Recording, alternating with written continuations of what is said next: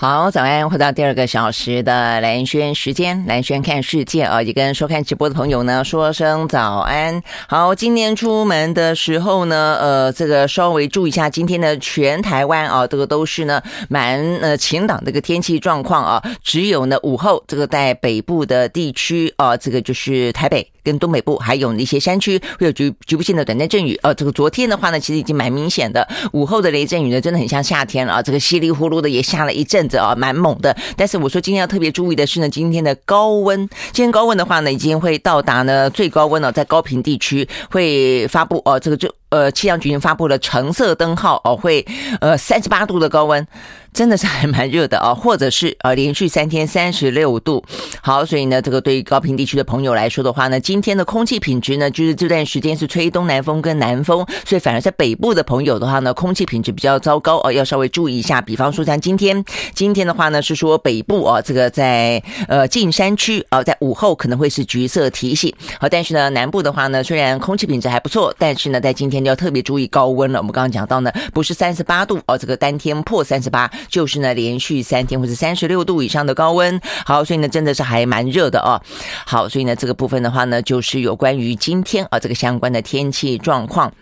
呃，全台湾都热哦，只是北部地区的问题，可能再加上空污，南部问题的话呢，再加上高温。好，但但是明天啊开始呢，这个东北季风呢会稍微的增强，但是就只有一天啊，就明天北部跟东半部地区会稍微的转凉一点点，然后呢又再回到呢晴朗稳定的一个天气状况。但是呢，接下来的五一啊这个劳动节的连假的话呢，从礼拜天开始啊，礼拜天、礼拜一说是呢开始梅雨季节可能要报到了啊，这个梅雨季节的首道封面呃即将会。会要南下，那另外的话呢，南海扰动或者会形成呢台风哦，所以呢这两个因素一加起来的话呢，在礼拜天跟礼拜一的时候，这个连假期间，应该全台湾各地有雨，而且明显转凉。好，所以呢这个是在未来的这个部分，先让大家心里面有个准备哦。但是今天的话呢，就还是热热热。OK，好，所以呢这有关于今天出门的时候呢，真的是要稍微的注意防晒。呃，其实我才有周末哦，这个去这个爬了一个山，真的是好快哦，一下子就黑黑。的了，我觉得了哦，真的。那我没有特别去防晒，因为想说要去运动嘛，在户外要接近大自然，不要搞得自己啊，这个又戴帽子又撑伞啊，又干嘛的。结果，但是啊，就是很明显的。这太阳啊，这个接近中午是真的还蛮毒辣的。OK，好，所以呢，这些是跟今天天气相关的讯息啊，这个提供给大家。好，那看完天气之后呢，一样接下来看的就是相关疫情啊。那连续几天，因为台湾的疫情呢正在飙高当中哦，所以我们都把这个台湾的疫情拿到前面来说。那今天的话呢，对于整个啊这个台湾疫情的发展，尤其是在防疫措施当中啊，是蛮重要的一天哦。那就是呢，在昨天呃连续的这个周末当中呢，紧急会议之后啊，现在目前呢看起来只。指挥中心的。呃，修正啊，这滚动式的修正防疫政策的速度加快了，而且说快就真的快啊！这个昨天呢才开会，邀请呢县市长讨论有关于居家隔离，意思就是说不是确诊呢，是确诊之后的密切呃这个接触者的居家隔离啊，那才说呢这个是要呃缩短天数，然后呢放松哦这个相关的居家隔离的对象，呃在呃昨天讨论完之后，今天就宣布了啊，就就是等于是今天就宣布正式开始哦，所以呢有关于居家隔离呢改。改成三加四天，也就是七天啦。七天里面，我们本来是十天，对不对？好，所以十天呢缩短为七天，而且七天当中呢改为三加四。哦，那这个三加四的话，意思就是说这三天你要居家隔离，那一人一室。但是如果说呢三天之后呢，你第三天转为阴性的话呢，那么你接下来的四天就可以自主的哦管理，就可以出门。呃，基本上是到班不到校哦，所以意思就是说呢，还是保护校园的安全啊，因为我们的呃小朋友啊，这个青少年还有孩童啊，这个打疫苗的呃这个覆。覆盖率没有啊，这个呃那么的完整啊，所以的话就是到，但是就不到校，但是到班就是你可以去上班啊。那上班的时候的话呢，就是要特别注意的，就是呃不能够搭呃就不能够嗯，我看看哈，就是说呃禁止啊这个餐厅用餐，然后呃就是包括呢人潮拥挤的地方跟不特定的对象接触，都希望尽量不要。大概说是这个样子了啊。好，所以呢就是。呃，蛮重要的一个转变啊，所以呢，这转变呢，从呃今天开始呃，这个即日实施。那如果说呢，在过去已经呃，这个等于是往前回溯了啊，意思就是说呢，已经居家隔离超过三天的人，明天二十七号就可以解除隔离。哦，但是呢，在境外的部分的话呢，还是维持十加七哦，意思就是说呢，呃，昨天陈志忠特别说，就是从境外进来的，当然还有一些变种的呃病毒的问题，怕我们这边才要起来又新增的变种变种的病毒来添乱，这是第一个。那第二个的话呢，很。意思就是说呢，如果国内正在放宽，如果说境外也放宽，那两边一放宽的话，怕整个状况啊，这个更混乱。所以目前的话呢，从边境回来、海外入境的，目前的居家检疫的部分还是维持现状，是十加七天，就十天的这个居家隔离加七天的自主健康管理。好，那所以呢，有关于三啊三加四啊，这个等于是在今天开始正式实施。好，但是三加四的话呢，出现蛮多的杂音的啊，这个就讨论来上面来看的话呢，昨天显然的啊，这个在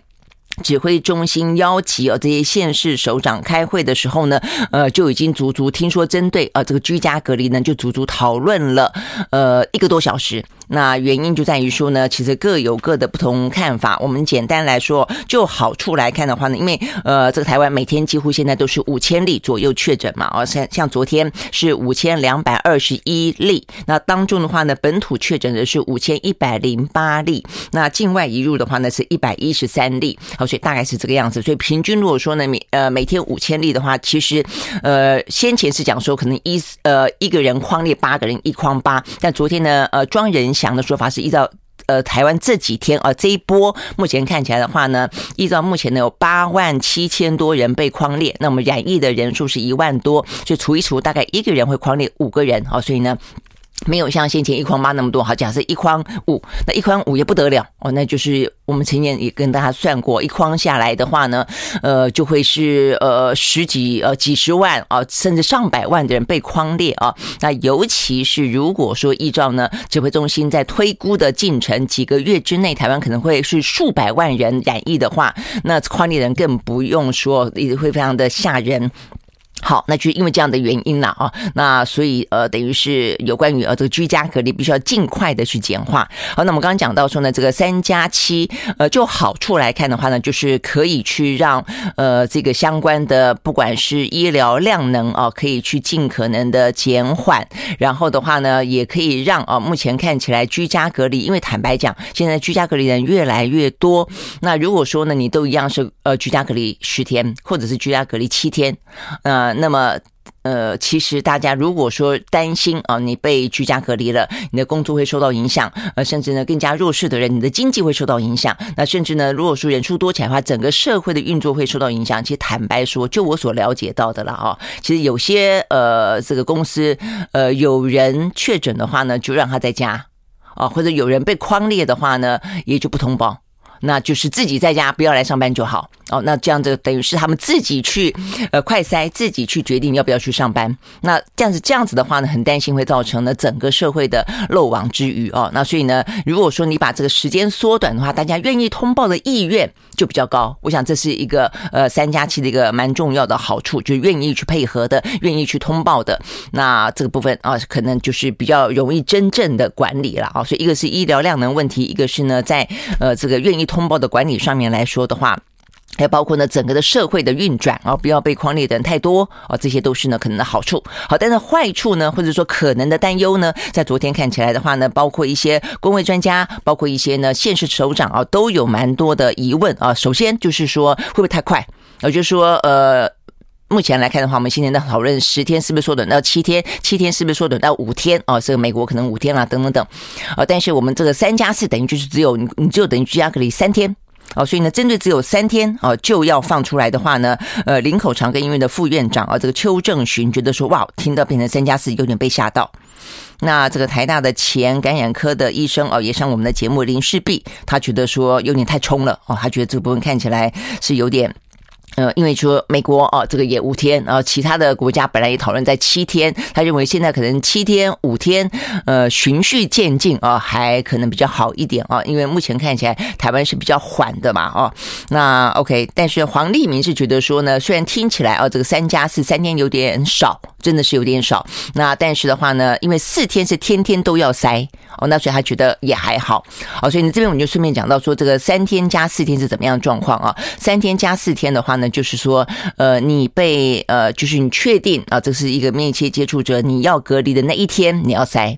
然后的话呢，第三天你要筛，那第三天如果确定是阴性的话，那接下来的话呢，四天你就可以开始活动。啊，那就是到班不到校。那活动的话呢，每天都要筛哦。所以呢，我不太知道媒体报道有说呢，这个新的三加四，呃，光光是三加四，你就要筛五次。我算一下，不是啊，六次啊。因为你前三天的头，你第一天就是你确定要居家隔离的那一天，你要塞，然后再来的话就是你第三天。解隔离你要塞哦，这个就两两两剂了。那接下来四天四剂就六剂了啊。那所以就要这就讲到我们要讲的另外一个可能担忧了。那这样够不够？你光是一个人居家隔离三加四就要六剂。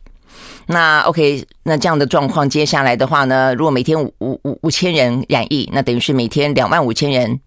要居家隔离，那他的话呢，在这个七天的居家，呃，这个三加四的居家隔离当中，跟呃这个自主管理当中，他就得要有六剂哦，就是然后接下来的话呢，呃，如果说连续那么多天，到目前为止啦，哦，这个发给地方的话呢，是说七十万剂，那七十万剂的话要撑到月底哦，够不够？庄人祥是说够啦，哦，那这个但是。呃，地方还是很担心啊，所以呢，这个部分担心，一个就是说会不会太快放，那一个就是说，呃，这快赛期够不够？那第三个就是我们昨天有讲到，就本来只是一个方向啊，没想到那么快就要这个实施了，就是说，那你第三天之后你说要转阴就可以出去，那转阴要不要确认？那确认要不要有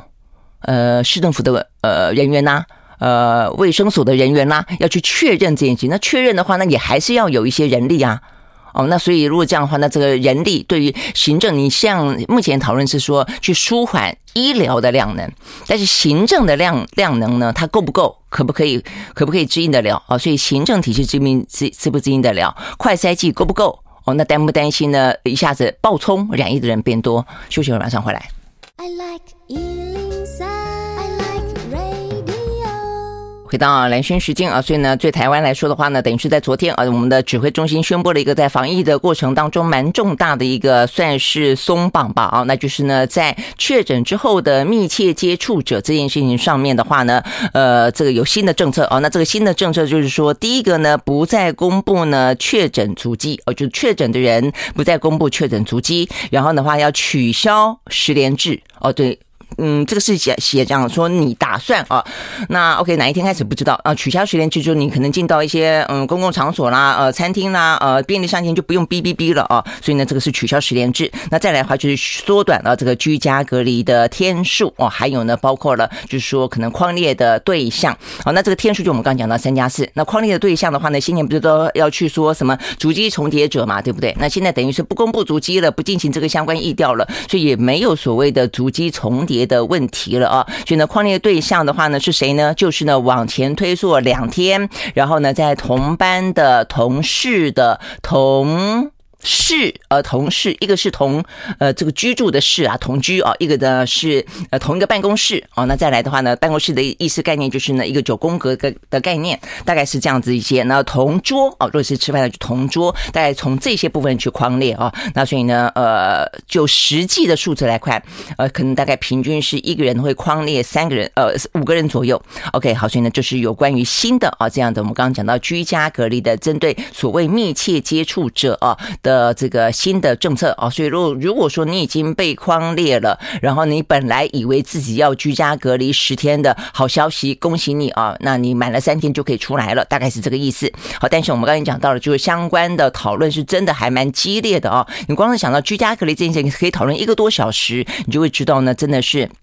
呃，大家蛮多的讨论跟不同的意见跟一些可能的疑虑啦，但是呢，呃，就是指挥中心真的就担心接下来呃这个人数暴冲哦，这个医疗量能承担不了，所以大家后来呢都免予同意哦。但是呢，显然的，大家各自在里面都表示了不同的意见哦。但是也还有哦，这个相关的一些地方的首长，还包括了一些公卫专家，呃，还是认为哦有一个微调的必要。所以我们刚才稍微整理了一下哦，就包括说第一个就是说在呃行政啊、这个。部分一样的哦，有没有就是一样？你说有没有简化？可能也还是没有。而且侯友谊就很担心，侯友谊的意思是说，你并没有简化啊，这个说你在居家的呃过程当中，包括说你一开始还是要呃这个 PCR 呃这个。就是呃，这个居家隔离不用 PCR 啊，就你可能还是要进行快筛，你要发放嘛，你要发放六剂，然后的话呢，接下来第三天你是不是要去确认它是阴性？那到了最后一天的话呢，你要不要再确认一次？哦，如果要，那这样的话，这些行政的呃这个流程一样的哦，没有办法被简化。林志坚也觉得说应该要简简化一点。那黄珊珊昨天讲的更直接，他说的话呢，三加四，他说连第三天可能居家隔离处都还没有开出来嘞，你就你就解除 居家隔离哦。所以他的意思是说三加四，嗯，不合理哈。那所以呢，一个是呃，所以就是针对这个三天的部分啦，哦，这个三天的部分。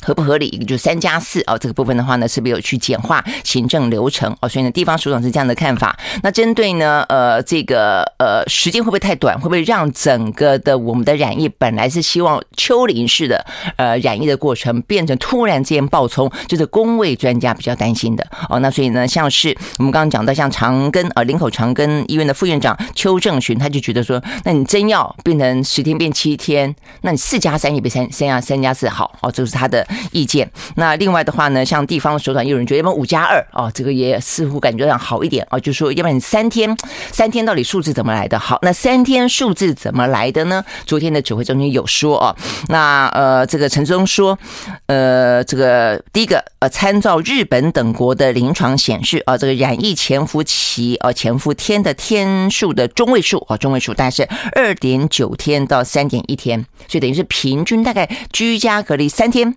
你如果真要发病了，哦，你你就发病了，哦，所以它的潜伏是三天，所以大概你会不会你有没有确诊，大概就会知道了。所以意思就是说，你的居家隔离三天就可以排除掉大部分呃已经发病的确诊者了。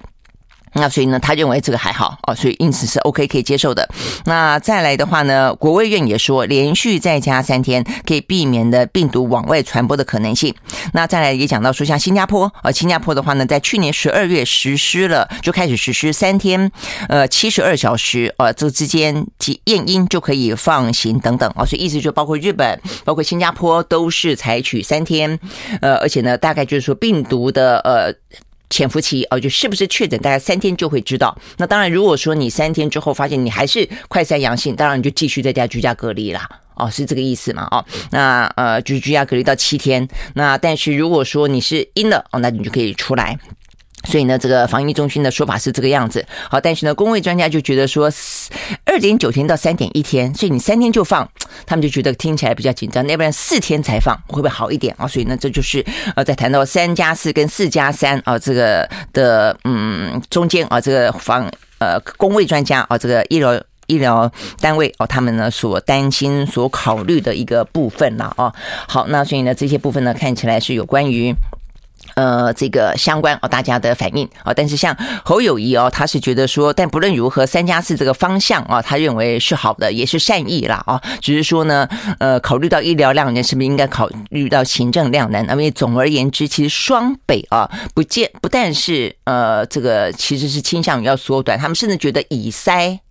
代隔，根本就不要隔哦，所以呢，只要你快筛剂充裕的话呢，是。是可以呃再简化一点的啊，所以呢，你这个等于是呃在缩短天数，但是呢，并没有完全决定要以塞代隔的话，对于地方来说的话呢，那行政的哦这些呃程序啊。跟这个人力哦一样要花哦，所以对他们来说的话呢，其实还不如干脆哦快点把这个快筛剂准备好之后，以筛代隔还来得呃好一点。好，所以呢，各自我想考虑的点不一样了啊。这个对地方来说的话呢，比较是整个行政体系的承承载量；那对医界来说的话呢，比较是医疗量能的考虑哦。但是就很多公卫专家跟指挥中下可能必须要考虑到全部以及台湾的整个议程的进展啊。你希望它是一个什么样的方式的进展？是猛爆式的进进展啊？这个突然间拔上了一个高山式的进展，还是缓缓的推进啊？像个丘陵一样的进展啊？这是不一样的啦。OK，好，所以呢，这个部分的话呢，是有关于。台湾，呃，这个相关三加四最新的一个状况啊，那另外基隆有六个婴儿在妇产科里面染疫了啊，这个是婴儿染疫。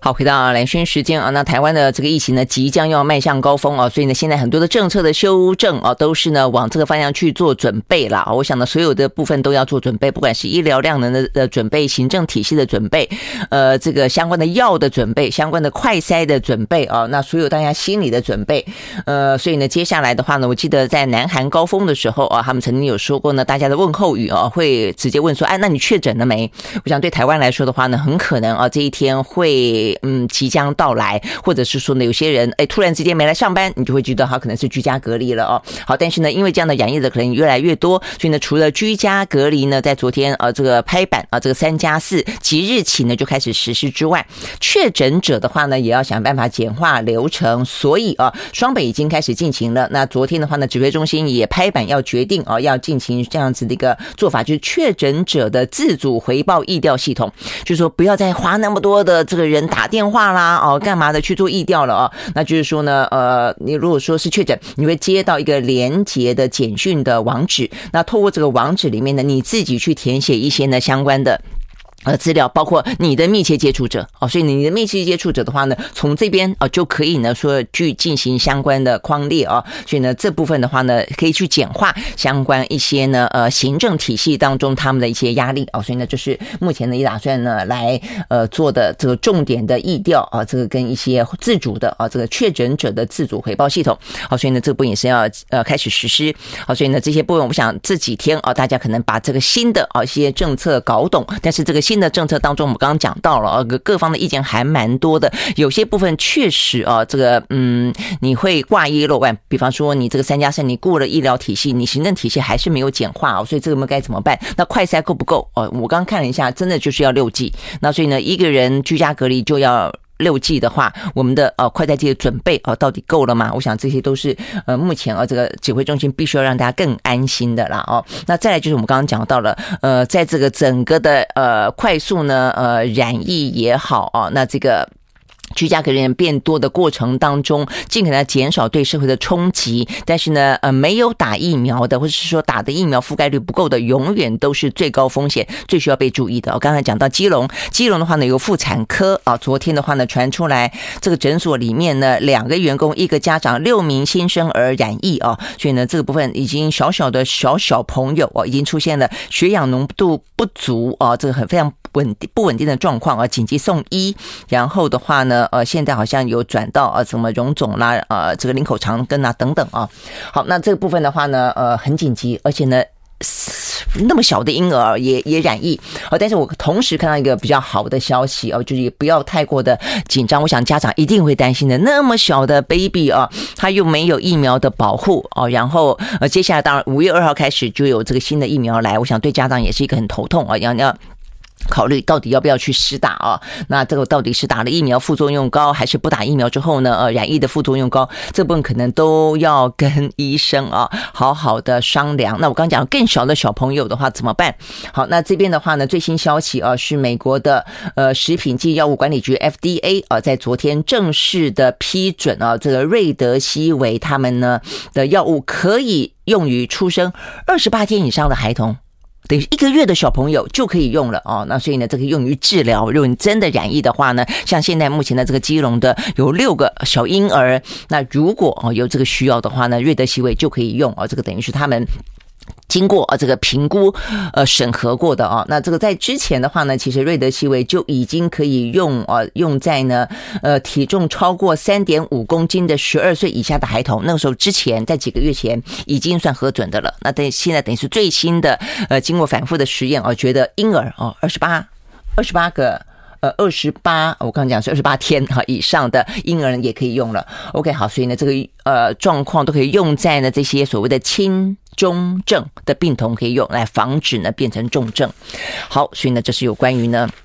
刚讲到台湾啊这个目前最新的状况。好，那再来的话呢，呃，大陆方面是另外一个啊，就是说他们一样的在努力的清零啊。但现在的话呢，上海本来下来几天了哦，那昨天前天啊这两天又上来了。那呃，对大陆来说的话呢，昨天是两万。一百多人啊染疫，当中上海的话呢，就一万九千多人染疫，所以比例也还算是高。那而且也比先前啊下来之后也上来一些，再来他五十一个人死亡，所以他连续几天的死亡人数呢，都算是呃这个天新高。好，所以呢，对于呃这个上海来说的话呢，状况啊也还是继续的。紧绷着啊，所以呢，今天他们的一些管控区跟防范区又要再进行一次呢全员的核酸检测的筛检哦。那希望呃这个继续啊来确定，因为他们先前已经有个区叫做松呃松江区，松江区的话呢已经确定啊这个筛了几次之后呢，说里面都没有阳性的，所以他们应该呃这个部分说已经实施了社会面的清零。那这个区里面有台积电。哦，所以台积电的松江厂啊，目前已经开始复工。好，那但是呢，除了松江区之外，其他地方的话呢，就也还是我们刚刚讲到疫情，就还是紧绷的，所以他们就继续塞啊。如果塞了，呃，清零，那就解封。我大概是这样子，一个一个区，一个一个区来了啊。那一个是上海，目前呢并没有脱离险境啊，缓了一两天下来之后又起来了。那另外一个的话呢是北京啊，北京的话呢目前要开始拉警报，那对他们来说的拉警报呢是二十九例。嗯，北京二十九例，他们觉得就可能啊，这个又是要清零，然后呢又担心会扩散。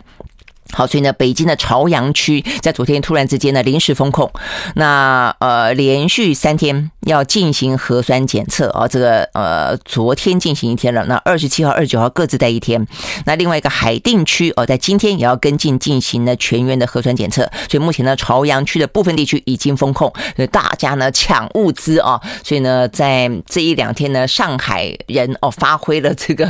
呃指挥的哦，这个把过来人的心得呢。通通在网络上面分享给这个呃北京的朝阳区的人啊，那所以他们这边。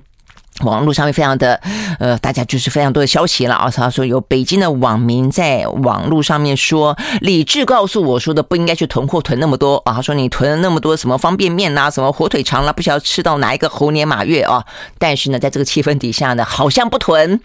呃，也不行啊。所以呢，大家还是疯狂囤。然后呢，就是上海人就开始哦，告诉你囤这个囤那个怎么样囤比较好。所以还有囤菜指南啊。因此呢，在网络上面呢，不断的提供。好，那所以呢，这是。呃，北京这边，所以显示出来，我想很很简单，就是说对他们来讲啊，就是说还是一样，就是清零。那因为要清零，那所以呢，整个的风控会非常的严格哦。所以大家对于这些物资啊，有了上海的经验，连上海这么富饶的哦，这么一个大的国际城市都有这个状况发生，都有这些缺席呃匮乏的状况发生，更何况北京天子脚下呢？哦，所以大家都非常的紧张，担心呢状况重演。I like 回到兰萱时间啊，那这个是目前台湾呃跟中国大陆的一个状况，有关疫情。那 OK，对我们来说的话呢，呃，不断的往上飙。在亚洲地区的话呢，台湾已经是算是呃这个疫情的数字当中啊，呃第四、第五了了啊。那所以呢，呃很多的国家其实基本上目前都是在一个趋缓的一个状况。好，所以呢，就全球来看的话呢，在今天单日新增三十四万多啊，那比起昨天的二十呃二十呃昨天是三十九哦，所以差不多哦，所以呢是。这样的一个状况，那但是比昨天再少一点点啊。那当中的话呢，呃，在今天没有任何十万的啊破十万的国家了。那破万的国家的话呢，也只剩下呃大概八个左右啊。包括第一个哦，这个欧洲欧洲三个国家，德国、意国、呃意大利跟法国。那比较值得注意的了啊，这个德国八万六当中是一百七十一个人染疫。那法国的话呢，一万三有一百九十七个人染疫啊。那所以呢，这两个啊，这个就是染疫的死呃死亡的人数啊，这个染疫之后死亡的人数呢是比较多的。那再来的话呢，美国三呃两万三哦，它也一百零八个人啊，这个死亡。那澳洲的话呢是三万哦，那十七个人死亡哦，所以这个差蛮多的。好，所以呢这个。欧洲三个，美国破万，然后呢，澳洲哦也是三万多，亚洲有三个国家哦是破万的，是日本、南韩跟泰国。那今天比较特别的是呢，今天竟然啊这个日本超越了南韩，呃，成为亚洲呢染疫的呃确诊啊这个单日新增确诊的国家最多的一个，因为呢呃。南韩突然间降下来了，呃，不但是降下不到十万啊，还从呢这个七八万降到了只有三万多哦，所以今天的话呢，日本单日新增三万八。南韩单日新增三万四哦，那只是说呢，死亡人数还是南韩多。南韩的话，单日新增死亡有一百一。那另外的话呢，泰国一万四啊，死亡的人数一百二十四，大概来说是这个样子。哦，所以全球目前看起来确实啊，呃，在这个跟病毒共存的当过程当中，慢慢慢慢的的是呈现下滑啊，这个疫情下滑的趋势。如果没有这个新的变异株再来的话，虽然先前有这个什么 XL 啦、XE 啊等等等啊，但是如果没有说再太严重的啊这个呃症状感染的话呢，其实确实目前呢正在往流感化的方向迈进啊，这个全球，但台湾才刚刚啊进进入到这个阶段。好，所以呢对台湾来说的话呢，这段时间会是蛮重要的关键哦，怎么样在一个可控的状况底下，呃，跟病毒共存。OK，好，所以呢，这是在这个全球啊，这个相关的呃疫情的讯息。OK，那接下来的话呢，就看看啊，这个欧美股市哦，跟今天世界上面还有哪些重要的事情？今天有几个啊，跟俄乌当然也还是重要啊，但是俄乌之外的话呢，至少有两件事情，我觉得呃还蛮重要。当然，一个第一个就是法国的总统大选啊，这个马克宏呃去呃当当选了啊，那但是他接下来的话呢，这个当选的状况啊，五十八点六比上呢雷鹏的四十一点六啊。这个当中的话呢，有几个呃警讯了啊，就是说或是几个特别的地方。第一个就是法国呢，呃，过去二十年来啊，第一个就是总统啊，这个可以连任的。所以你会人家说哈，过去都没有连任哦，是真的哎，都都都没选上连连任啊。所以马克宏是第一个，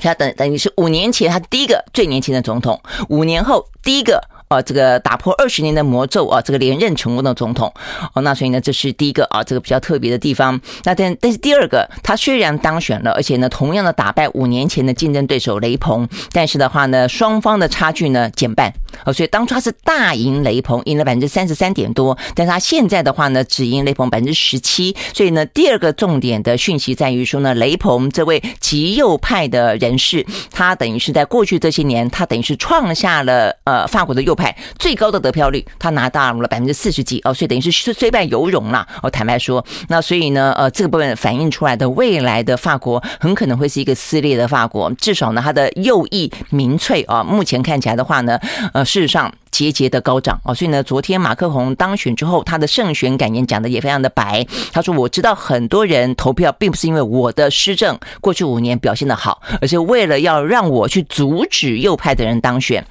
啊，所以我觉得他这部分讲的很诚实哦，所以他也因此他就说他接下来会花更多的时间，呃，在这个民生啦啊经济，因为事实上呢，目前整个的呃法国哦，这个雷朋之所以会声势很高，其实他尽可能是去掩藏他的右翼色彩，尽量去攻哦有关于什么物价飙涨啦、通膨啦、啊失业啦啊等等这个状况，而这个部分。啊，是马克宏在过去五年当中以外交为他最主要的呢，呃，这个嗯舞台啊，而忽略掉的部分，而且是导致不满的部分。啊，所以呢，这个是雷朋哦，目前呢看起来他拿到啊这个呃那么高的啊这样的一个得票率，蛮特别的地方。不过当然也因为我们这样分析，你会知道说，其实他并不是真正的呃纯右派可以达到百分之四十，因为他他包装了很多民生的议题在里面。那再来就是说呢，右派的人呢。其实右派他们很多分裂的团体啊，所以呢，雷鹏算是极右派啊，所以呢，等到选完之后。他可不可以在六月份的大选里面啊，一样的让右派的呃声势跟他所属的政党可以在国会里面获得那么多的席次？未必哦。所以呢，一个分裂的右派，嗯，接下来的话呢，对于马克宏在六月的大选啊，让他成为一个呢既是总统又可以掌握国会多数的那么一个执政党是比较有利的。但是这也是一个蛮重要的观察哦，要观察马克宏是不是如如他所说的，可以在民生经济议题上面让啊这个老百姓愿意相信他。因为第三个特点就是说。这次，呃，是法国呃有史以来最多人不去投票的哦，就是他们两边都讨厌，都不喜欢，百分之二十八的人没有去投票。那所以这个对马克龙来说，未来的执政哦，等于是他等。连任成功之后啊，他另外一个挑战就是他可不可以在国会当中取得稳定的多数啊？那接下来的话呢，才可能在他的第二任期里面啊，得到一个更好的表现。而且他法国的稳定，某个程度来说呢，对欧盟的稳定啊，也是至关重要啊。尤其在梅克尔下台之后啊，这个法国相当程度的扮演一个蛮重要的火车头的角色。那右翼是否崛起的话呢？我觉得在这次选举当中，也要看看看看接下来马克有没有呃办法啊，去证明他有更好的表现。那这是一个马克宏。那第二个今天呢，很受到关注的是，呃，Twitter 要迎来新老板的马斯克，因为呢，现在 Twitter 呢决定接受马斯克的求亲了。好，所以呢，未来 Twitter 它的整个言论的自由的空间，可不会因为马斯克而改变。秀秀马上回来。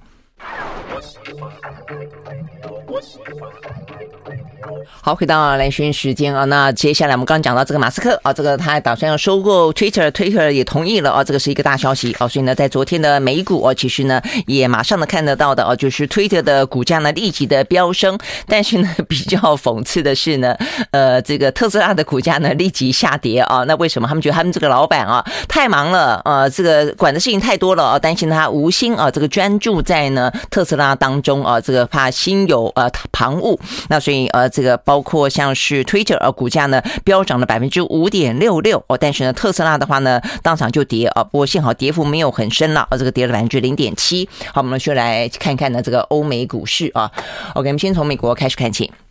好，在美国呢，道琼上涨了两百三十八点零六点，收在三万四千零四十九点四六点，涨幅是百分之零点七。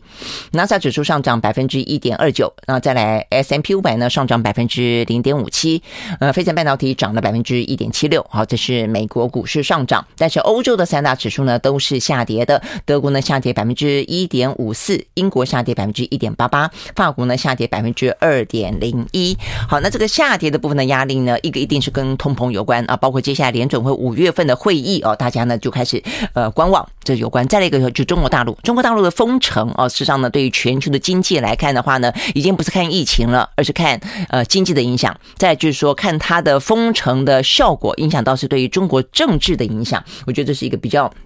呃，重要比较不一样的观察点啊，因为坦白讲，它的疫情并没有真正的这么的严重啊。好，那所以呢，我们刚才讲到，不只是上海先前封城，然后呢，能够解封的不多，现在连北京的朝阳区都突然之间封城哦，五天之内要筛三次。那现在的话呢，海淀这个地方呢，也说要封哦，也说要筛哦，所以呢，这个一连串的封城的消息出来之后啊，让这个欧洲的股市呢，事实上跟中国大陆之间的贸易往来非常的呃直接而频繁哦，所以立即的呢受到呃压力哦，所以呢，昨听基本上欧股跟大陆股市都是因为这样的关系，中国封城而下滑的。好，那但是我们刚刚讲到了这个美国的话呢。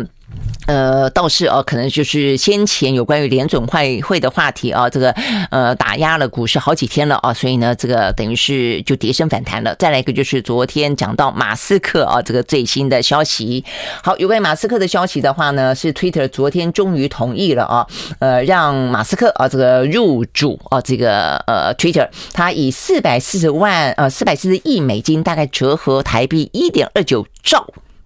要入主呢，Twitter 啊，那 Twitter 的话呢，虽然不算是全球最大规模的社群媒体，但是它也有两亿多人在使用它哦。那作为这个 Twitter 的重度使用者的马斯克入主之后，怎么样改造 Twitter？而且的话，Twitter 事实上呢，就在过去这些年里面，尤其是美国总统大选里头，包括呢，川普呃已经被这个 Twitter 列为这个拒绝往来户了，在过程当中。几次呢，非常麻辣的啊，这个语言，包括呢煽动了可能对于一些呃这个种族等等啊，这个都已是引起很大的话题了。那在这个过程里面的话呢，呃，也就是因为这样子啊，那马斯克的一些直言不讳啊，让他呢开始对于 Twitter 这个呢呃。某个程度的新时代的媒体感到了兴趣，那也因此大家也开始啊，也希望他入主 Twitter 啊，所以呢过程当中就演了一场啊这个很漫长的求亲记啊。那这个求亲记呢，目前看起来没想到真的成功了。本来华尔街呢不太看好啊这一场戏，以为呢只是一个众声喧哗的一场呃有意思的戏而已啊，那凸显出一些问题，但没想到真的成了啊。好，那所以接下来的话呢，呃，Twitter 将会怎么样子的改头换面？那当然有更。更麻辣的讨论之处，那会不会呃，川普成为呢呃，这个马斯克入主之后第一个呃，回到 Twitter 当中最重量级的呃网红呢？哦，所以呢，这也是受到关注。那至少对于马斯克来说，在昨天传出这个消息之后，呃，他说他先前有说过，他如果买了呃这个 Twitter 的话，他会让他下市。哦，等于就是他希望哦，就不要受到这些股价的影响了，等等啊。那如果是的话，他们说呢，这将会是二十年来最大规模的私有化的交易案啊，就说把它变成私有化了啊。但是会不会这样子做不知道，但是至少啊，目前大家都看得到的，呃，包括马斯克自己。也言之凿凿的是，他一定会让 Twitter 成为一个呃继续的呃百花齐放啊，那这个众生共鸣，然后的话呢是一个最自由化言论、用自言论言论自由的地方。好，那所以呢这个部分是马斯克啊，他昨天。特别说的，他说他希望，即便是呃对他的啊这个最严厉的评论，都可以留在 Twitter 上，因为他说这就是言论自由的真谛啊。他就想说，这个 free speech is the bedrock of the 呃 functioning functioning democracy 啊，就是呃基本上来说，它是个基石啦。言论自由，自由的言论啊，是一个呃民主的基石。而且他入主啊这个嗯 Twitter 之后，会继续让这样的一个呃现象继续的存在于呃这个 Twitter 当中。这是他当。初啊，为什么要入驻？呃，这个 Twitter 有动念的一个最主要的原因。好，所以呢，大家也都在看。如果说真的啊，他把他的一些想法跟过去啊，跟这个媒体、跟言论自由等等的一些意见，真的化为行动啊，去放在这个 Twitter 上面的话呢，呃，看起来啊，可能不只是对于一个。这样的一个新时代的社群媒体的影响啊，这个对于全世界来说的一些社群媒体，应该都会起一些呢，呃，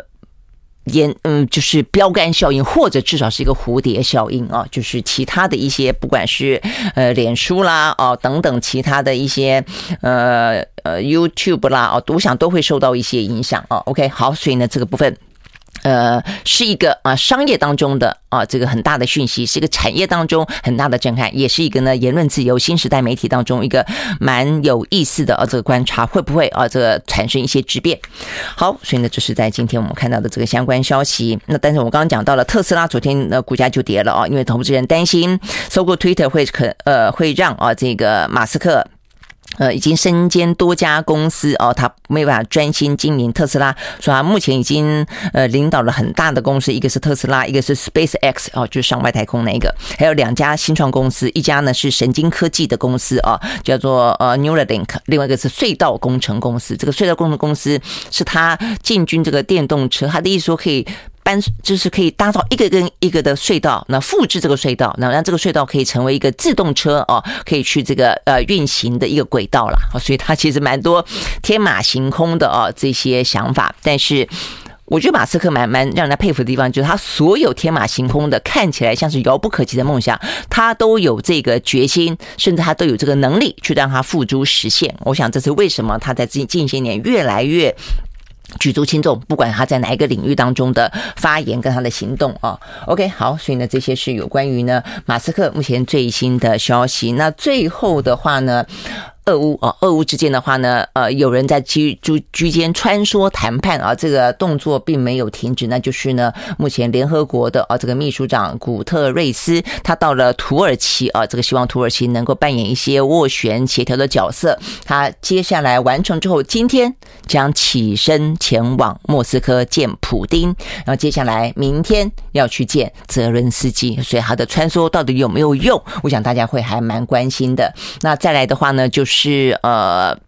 美国呃，布林肯呢跟他的国防部长啊，这个奥斯都继续的挺乌克兰。昨天呢抵达了乌克兰之后啊，那他们呢也承诺啊，这个美国驻乌克兰大使将要回归乌克兰。因为当初呢战争一起的时候呢，哇，这个撤侨跟撤馆这件事情呢，让大家呢感受到了俄乌的大战将起哦。那现在的话呢，美国承诺回到乌克兰，是一个相当程度的呃外交上的象征意义啦。OK，我们时间到了，明天见，拜拜。